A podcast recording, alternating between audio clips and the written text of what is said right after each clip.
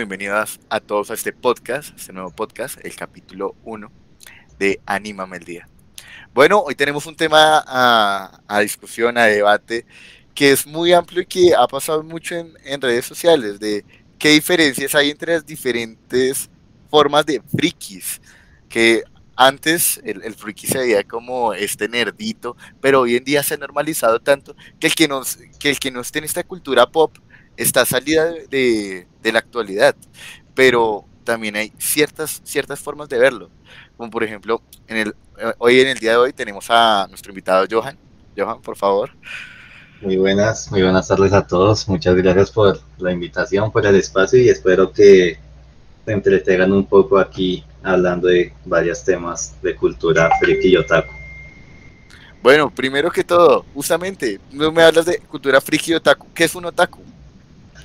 Ok, bueno, pues partamos de que otaku no es una palabra así de que signifique friki o algo así. Otaku es que eres obsesionado con algo, con cualquier cosa, digamos. Eh, te gustan mucho las motos, que te desvives por las motos, que por las llantas, que por el esto, el chasis, que por todo.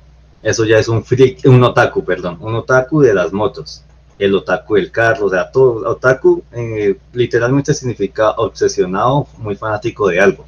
Pero obvio, ya los japoneses lo, lo que lo adaptaron más, lo adoptaron, es la palabra, mejor dicho, lo adoptaron más a las personas que son amantes del anime y el manga, que son, pues, esto, eh, que le gustan anime, manga, novelas ligeras, bueno, todo lo que tenga que ver con este mundillo.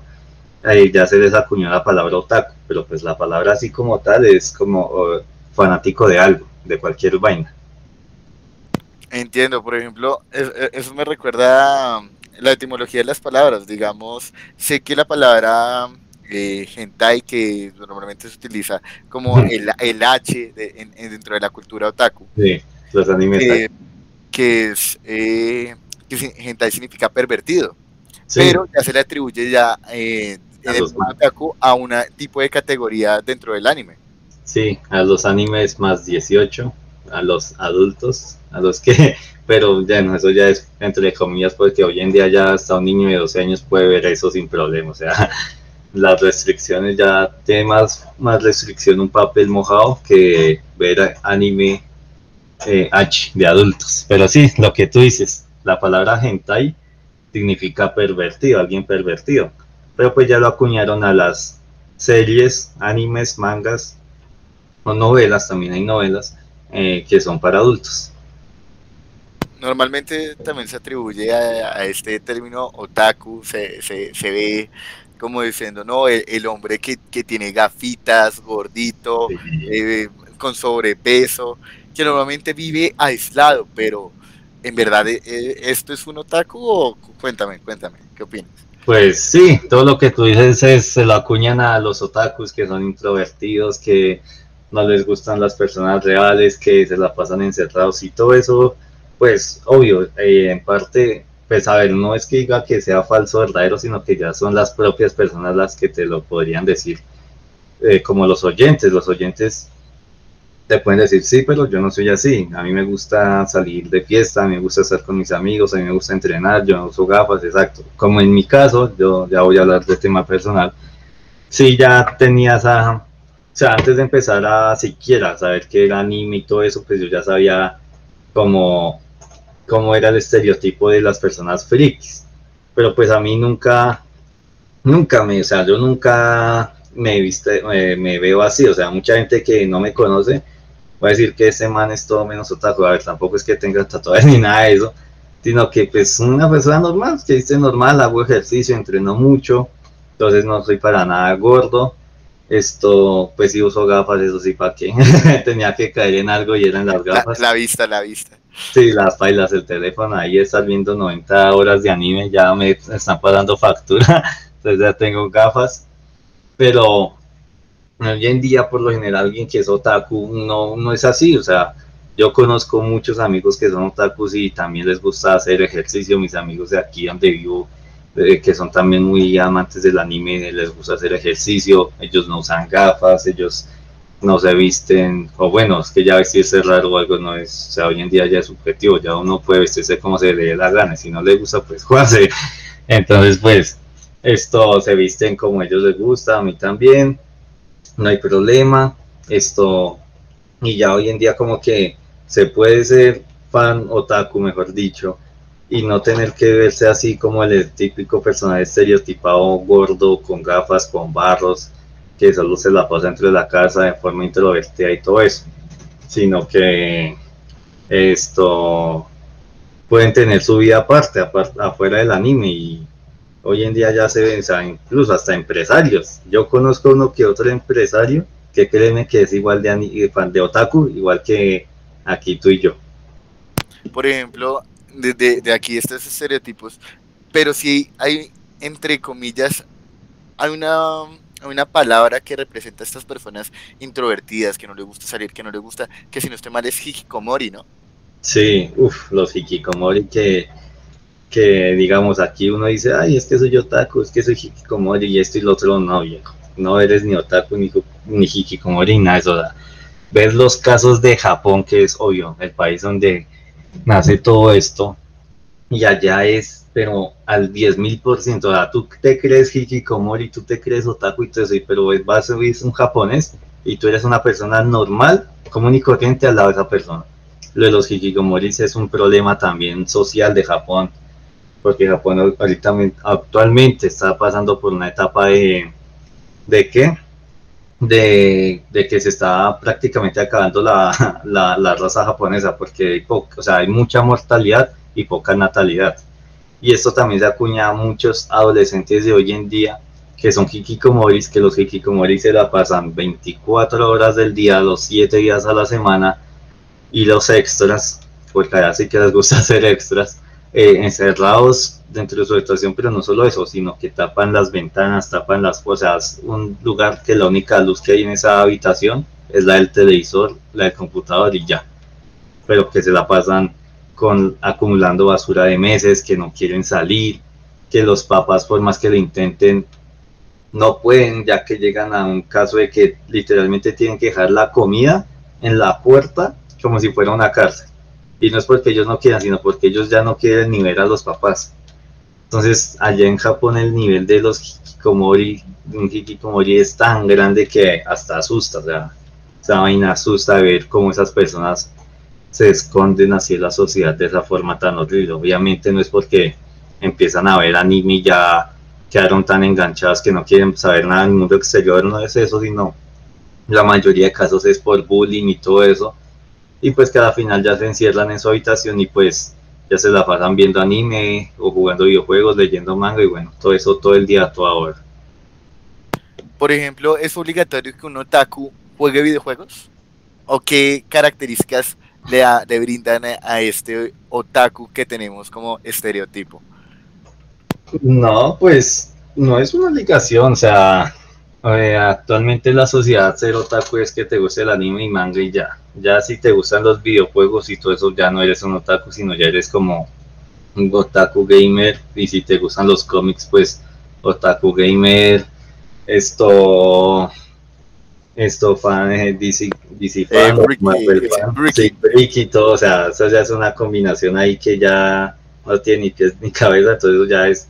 Todo eso ya se conoce como la cultura geek pero así como Taku, Taku en general, pues no te dicen, no, es que no puedes jugar videojuegos o los únicos videojuegos que puedes jugar tienen que ser de anime o algo así, pues no, no.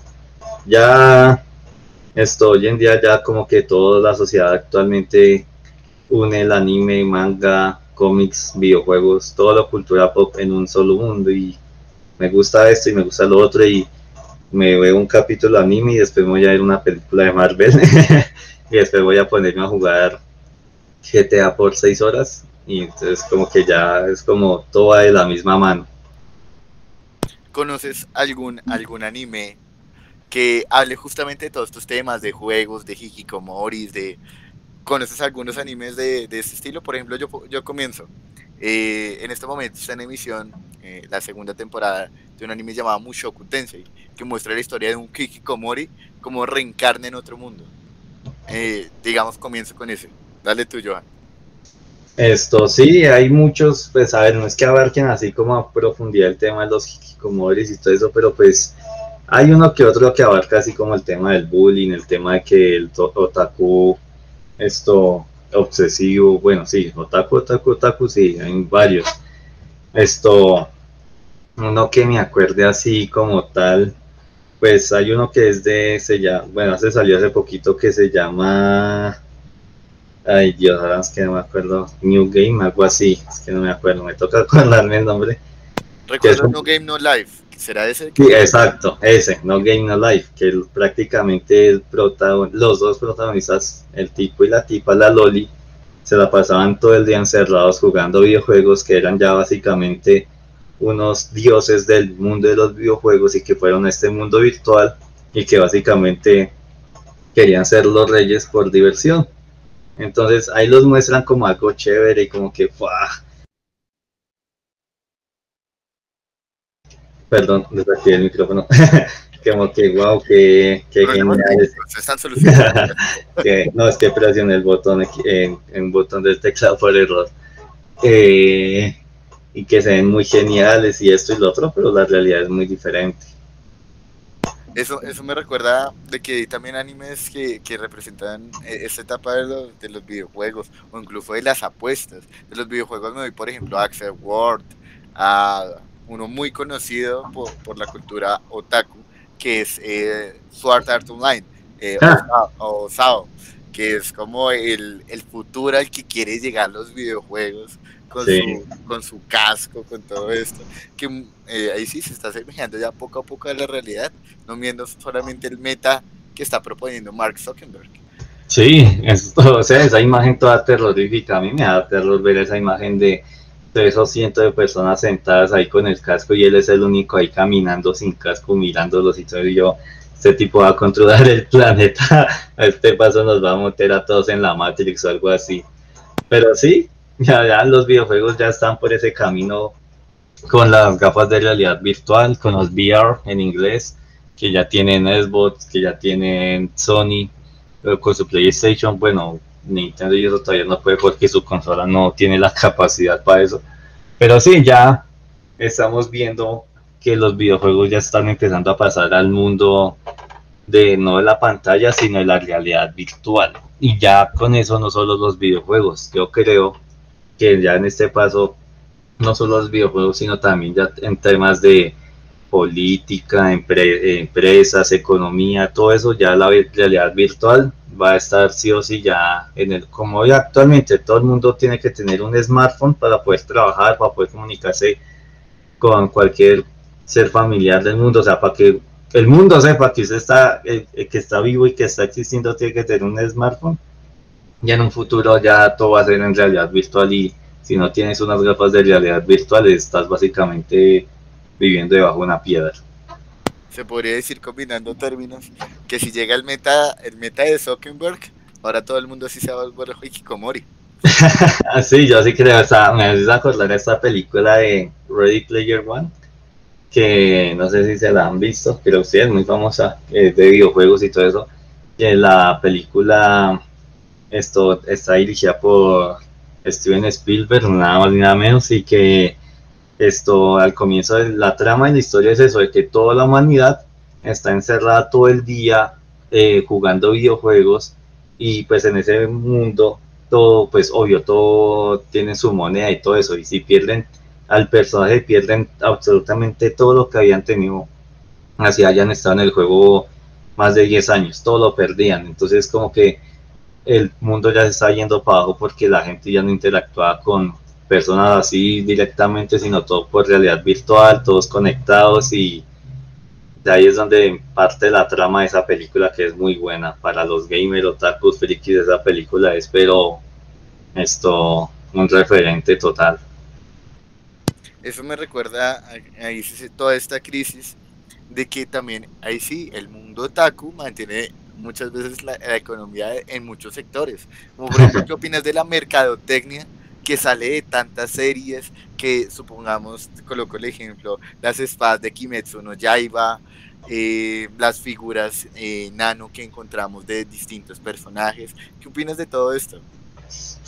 Eh, pues que hoy en día Japón más que todo, porque pues ahí es el país donde nace todo el, anime y manga, el, la economía que da esto, los ingresos, mejor dicho, que, reciben por, por ventas de todo esto, no solo en Japón, sino a nivel mundial, ya hace parte del PIB, si no estoy mal, o sea, ya tienen tanta, generan tanto que ya hace parte de la economía de Japón, eh, parte que como uno de sus ingresos más fuertes al país, con, con lo que tú dices, venta de videojuegos, mangas, eh, bueno, la serialización de los animes, eso aunque aquí ya lo ven es más pirata que legal, pero bueno, eso ya, después hablamos de eso esto de figuras, lo que tú dices, esto, trajes eh, a escala real, eh, armas, todo eso.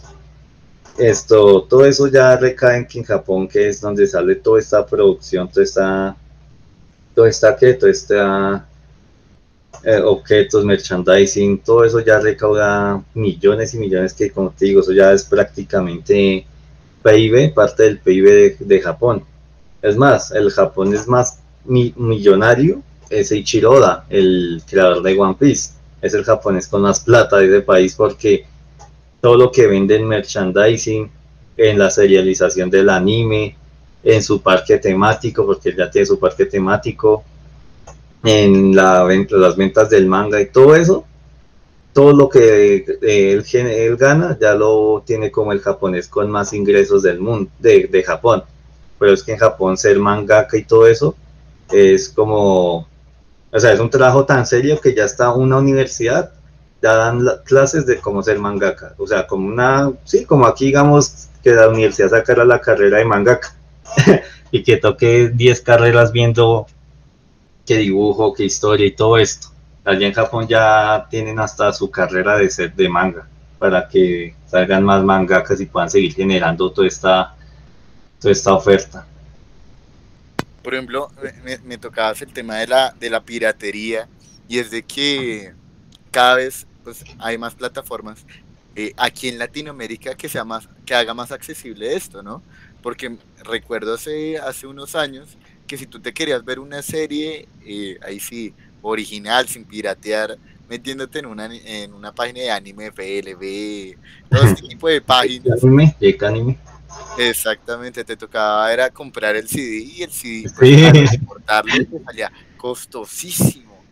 Pero ahora ya hay plataformas como Crunchyroll, Funimation, hasta Netflix que ha sacado sus, eh, sus, series originales de, de, anime. Sí, claro. Y es como, ha avanzado todo eso, ¿no? Claro, porque es que tú, tú dices en el clavo que fue que antes se vendían en discos. Claro, yo en el colegio, Naruto me lo vi como los primeros, los primeros, porque ya es tan larga esa serie, como los primeros 300 capítulos de Naruto Shippuden me, lo vi, me los vi en disco de DVD.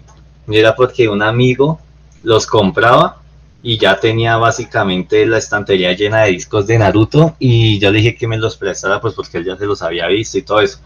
Y eso, me acuerdo que en el colegio llevaba una maleta llena y eran solo de los DVDs de Naruto solo para dármelos y empecé a verme Naruto como 300 capítulos porque pues aquí la tienda que los vendía lo vendía como por 10 capítulos por así en un disco entonces pues eran demasiados. Creo que costaban dos mil pesos o tres mil en ese entonces. Entonces pues el man mi amigo a la final se gastó como más de 50 mil pesos en discos en DVDs hasta que ya por fin el internet se hizo como muy ya muy normal en, diga, aquí en Colombia también, porque el internet pues aquí en Colombia sí se demora un poquito en, en que se, se, ¿qué?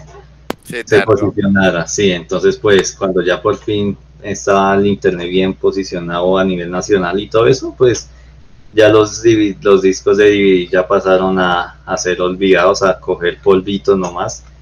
Y sí, lo que tú dices, ya estaban las páginas, comenzando pues al comienzo eran con páginas piratas, ya que salió Crunchyroll, ya actualmente tenemos Netflix, HBO, eh, Amazon que saben el potencial que tiene el poder del anime, como yo digo, el poder del anime es tan grande que mucha gente lo subestima, que se dan cuenta del poder que tiene este tipo de entretenimiento, sus seguidores, o sea, bueno, los otakus, por así decirlo, alrededor del mundo, que ya están esto apostándole a sus pues primero a serializar series así por Netflix y todo eso por como One Piece y todo eso y ahora también a ellos mismos producir los animes no solo que ellos los serialicen sino que también los produzcan así como el de Shumatsu no Valkyrie y que ahorita salió el live action de Cowboy Bebop y ya anunciaron los actores que van a interpretar la primera película de One Piece que con el corazón deseo que salga bien porque es que One Piece es sagrado para mí, para mucha gente y si llegan a hacer un Dragon Ball Evolution versión One Piece sería imperdonable. Entonces, pues, pues sí, ya la piratería sí ha bajado, pero aún así se mantiene fuerte, en especial aquí en Latinoamérica, porque pues mucha gente conocidos no se pueden pagar la mensualidad de Crunchyroll, por ejemplo, que es la única página legal en Latinoamérica que da anime. Ya tú dijiste que fue eh, Fun, Animation, pero ese es solo para Estados Unidos. Pues está también Netflix y todo eso, pero pues los catálogos de, estos, de estas plataformas son muy poquitas en comparación a Crunchyroll o a las páginas piratas que básicamente suben todos los animes de cualquier género, bueno, excepto los H, eh, suben todos los animes de la temporada, si son 70, pues los 70, si son 20, los 20, bueno, yo, digamos, tengo Crunchyroll Premium, pero no porque yo lo pague, sino porque es que yo me gané un concurso que, bueno, ya quieren más adelante lo comento y gracias a ese concurso tengo Crunchyroll Premium. Pero si no hubiera ganado el concurso, estaría también metido ahí en Anime FLV y todo eso ahí viendo, siguiendo, eh, viendo los animes de forma pirata. Aunque obvio, uno no quiere verlo de forma pirata, pero es que ya le toca. Si quiere verlo, pues si se quiere ver el anime y todo eso, pues así no nos guste, toca verlo de forma pirata. Y sí, lastimosamente, sí. Sí es que también, me tocaba el tema de, de, estas adaptaciones a live action. Por ejemplo, ¿qué tal, qué tal esta hermosa, pero hermosísima adaptación que salió de, en Netflix de el anime más, uno de los animes más queridos? No, ya sé como Dead Note. ¿cierto? Sí. Sí, exactamente. No. ¿Qué, tal, ¿qué, tal, ¿Qué tal esta vaina? ¿Qué pasó? No, no, o sea, horrible. O sea, al nivel, no, bueno, al nivel no, pero sí un escaloncito por arriba de Dragon Ball Evolution. Pero esos dos adaptaciones allá en el fondo del pozo del abismo. O sea, es que por intentar hacer más como con el tema de la inclusión y todo eso, lo que hicieron fue dar, pero o sea, entregar un producto lamentable como disque L negro, o sea, por favor, o sea, no es por ser racista ni nada de eso, yo soy morenito, o sea, bueno, todos somos aquí colombianos, colombianos racistas y es como lamentable, pero bueno, esto no lo digo por el tema del racismo y todo eso, sino por querer hacer esa inclusión forzosa, que eso es lo que no me gusta, la inclusión forzosa de cosas en series o películas como L negro. ¿Por qué carajos pones a L negro si L es más blanco que la leche destilada en agua? O sea, es más blanco que la, que la leche destilada en agua que es pálida. Pues él es aún más pálido y vas y me pones a L que negro. O sea, nada que ver. Eh, bueno, ya Ryuki todo eso, pues el personaje sí se veía pues como normal ahí, patético, no me gustó para nada. El Ryuk, pues obvio, en CG y todo eso, pues no se podía hacer mucho, pero pues en sí en general, la película fue un desastre y uno de los puntos claves fue que pusieran a él en negro solo por meter más inclusión, así como pues saliendo un poco del anime, esto con la película de los cazafantasmas que estaba protagonizada por mujeres y que el solo tráiler ya daba más, o sea, es uno de los videos con más dislikes en la historia de YouTube. Y no porque lo sean, lo hayan, lo que la película fuera protagonizada por mujeres o que es que todos somos machistas y no queremos que las mujeres tengan sus películas y todo eso. No, no es por eso, sino porque es que la película ya estaba marcada que eran estos cuatro tipos, incluyó Tom Hanks. Entonces, ¿por qué vas a dañar algo que ya está hecho por meter inclusión femenina y todo eso? Y la película, pues, si al trailer le fue mal en la película, ni nos imaginemos. Igual que con las chicas superpoderosas, que live action creo que es Bellota, pues creo que es morenita, negrita, ya empezamos ahí mal porque todas son blancas y segundo creo que es lesbiana. o sea, siendo ya la inclusión de, de sexualidades y todo eso.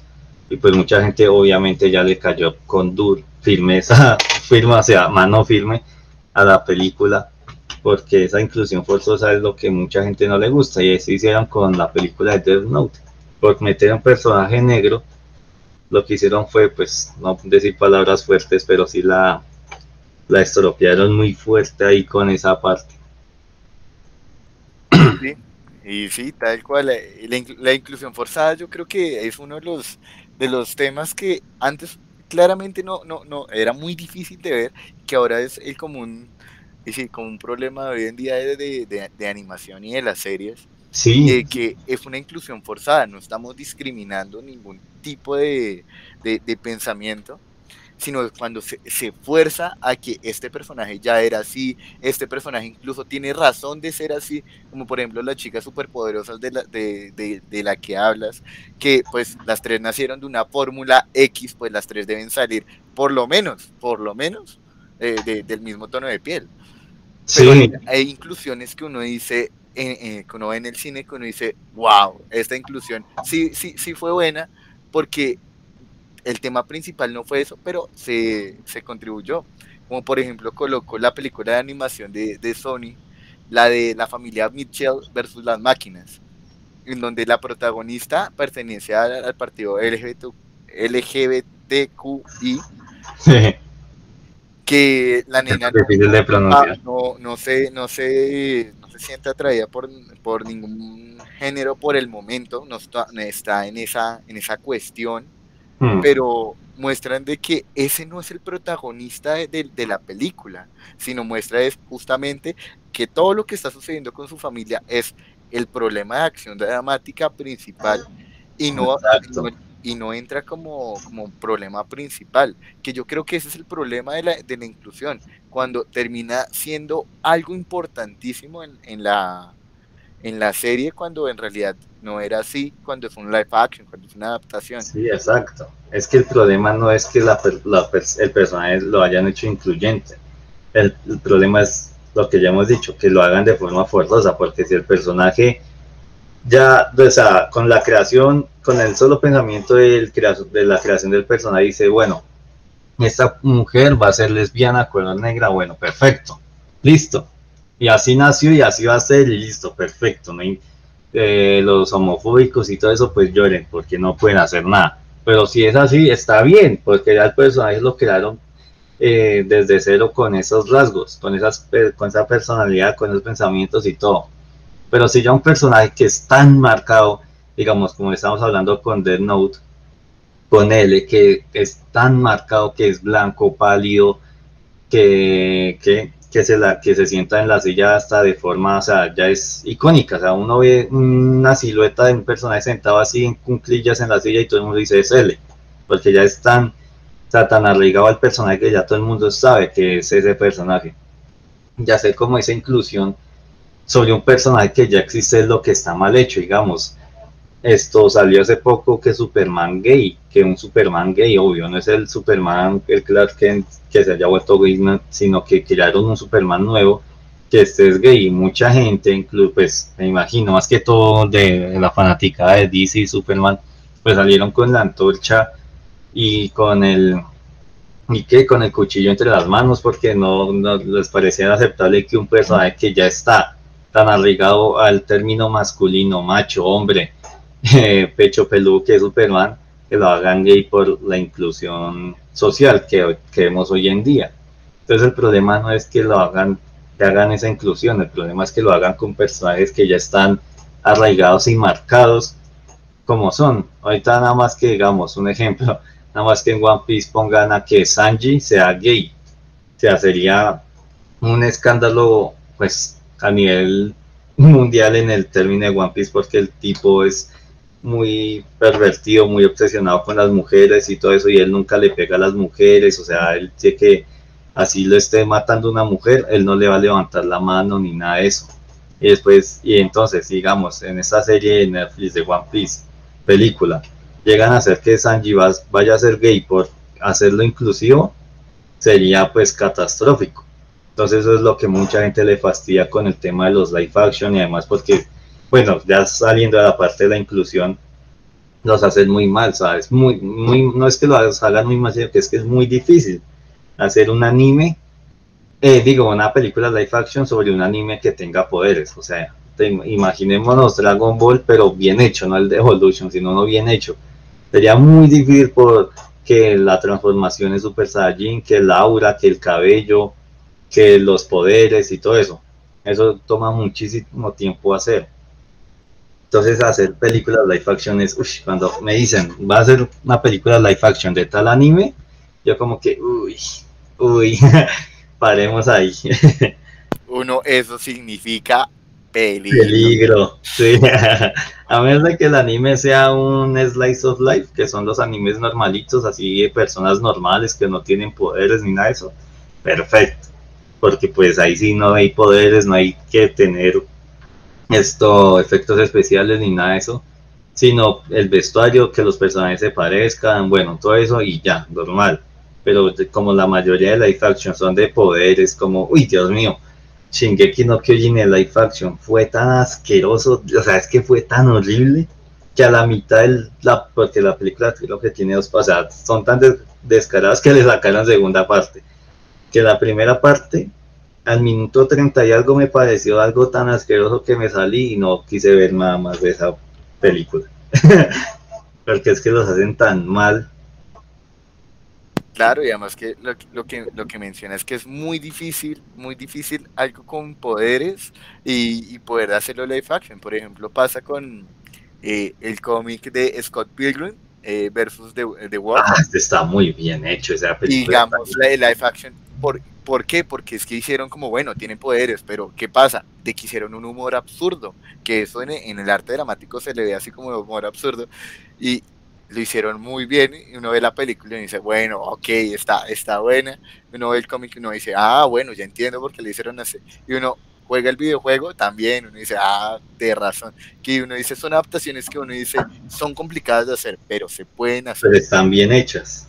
Exactamente. Digamos, esa película está adelantada a su época. Yo justamente me la vi hace como dos o tres semanas y Dios, o sea, esa película que salió creo que 2011, 2012 creo, esto con, con varios actores que al final terminaron en Marvel también, tras el hecho, esto, esa película está muy, muy bien hecha, pues yo no me he leído el cómic ni nada, entonces no me puedo guiar por cómo es el cómic, si lo hizo igual de bien o no, pero por lo que dicen los fans, dicen que para hacer una película live action con los efectos y todo está muy bien hecha. Y además, al día de hoy, esa película sigue siendo un referente. Es que, o sea, de acordarme los efectos especiales que en la parte en la que pelea la banda de, Scott contra los hermanos, los gemelos japoneses, que sale el gorila contra el dragón, o sea, perfecto, muy genial.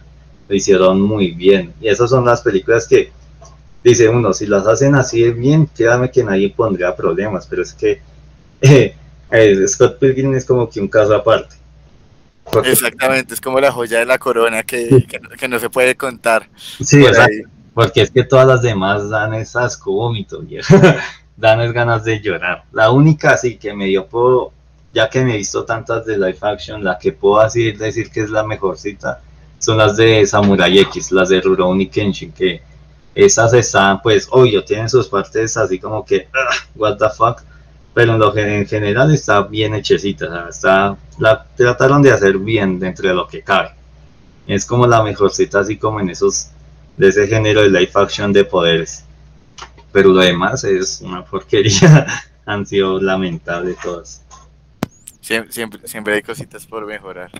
bueno, para, para culminar este, este podcast, cuéntame ¿Hacia dónde crees que, va, que va esta comunidad? ¿Hacia dónde crees que va la comunidad otaku? Sabiendo de que ya en estos momentos ya hay una forma más accesible de ver anime, que mucha, eh, la, la forma en que se ve en Latinoamérica al otaku ya, ya se ha normalizado tanto que ya no es como el niño raro, sino es como la persona chévere que, que le gusta ver esto. ¿Hacia dónde crees que se dirige? Pues esto, eso va a seguir creciendo, así como tú dijiste en la intro, esto ya es parte de, de qué, la forma, ¿de qué? De la forma social de, de, la gente, o sea, ya es normal ver a alguien friki, otaku, gamer, todo esto ya es normal verlo.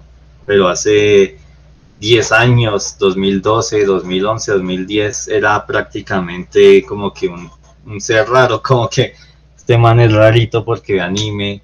Y bueno, en esa época que estaba de, fama la, la, cultura emo, entonces peor aún, juntaron esas dos vainas y como que salió mal el, el experimento. Pero esto en ese entonces sí era como raro y como que, uy, no, este man ve anime, entonces es un rarito. Pero hoy en día, gracias a, como dije antes, a las plataformas Netflix, Amazon, HBO y todas estas que fomentan el anime y la cultura otaku y todo esto, pues ya es normal ver a, a cualquiera por ahí en la calle con cualquier eh, traje o con una camiseta o con un pin, con algo alucente a alguna serie. O lo vemos como en el sofá, que en el sofá, bueno, este año no fui, pero el sofá, esto por lo general es repleto todos los, tres días, tres, cuatro días que está abierto, es repleto de toda esa gente que uno, o sea, yo cuando digo toda esa gente donde se la pasa, que yo nunca los veo por ahí por la calle, que van con cosplays, que van con trajes, que van con, ¿con qué? Con eh, gadgets, todo eso así, pero muy bien hechos, o sea, que son fans de verdad y como que ya está tan arraigada la cultura que ya es normal ver a un eh, a ver a un otaku, ver a alguien por ahí en la calle con algo, algo alusivo al anime y manga y va a seguir creciendo. Los niños pequeños de hoy en día pues ya están creciendo con series de anime y digamos, nosotros empezamos ya en la adolescencia, ya casi llegando a la adultez, pero pues ya hoy en día un niño de 5 o 6 años como perfectamente ya te dice perfectamente todos los pecados de y todos los personajes de los siete pecados capitales que ha pasado. Ya un niño de 5 años ya te puede sacar el resumen de un anime de varios animes. Exactamente te lo resumo así nomás. Bueno sí exacto. Ya ya actualmente ya los niños de hoy en día pues los pequeñitos ya tienen ya pueden ver anime ya ven anime ya se ven Dragon Ball Super, todo eso. Entonces va a seguir creciendo y ya se va a volver, pues ya por sí que es normal, ya se va a volver más normalizado aún. Perfecto, Johan. Pues como siempre, muchísimas gracias por, haber estado aquí presente. Eh, no siendo más, eh, terminamos este podcast. Muchísimas gracias a todos los que nos están escuchando. Eh, esperamos su acogida. Este es el primer capítulo de varios que van a salir según, cómo se desempeñe todo esto. Pues no, como siempre les digo, anímame el día.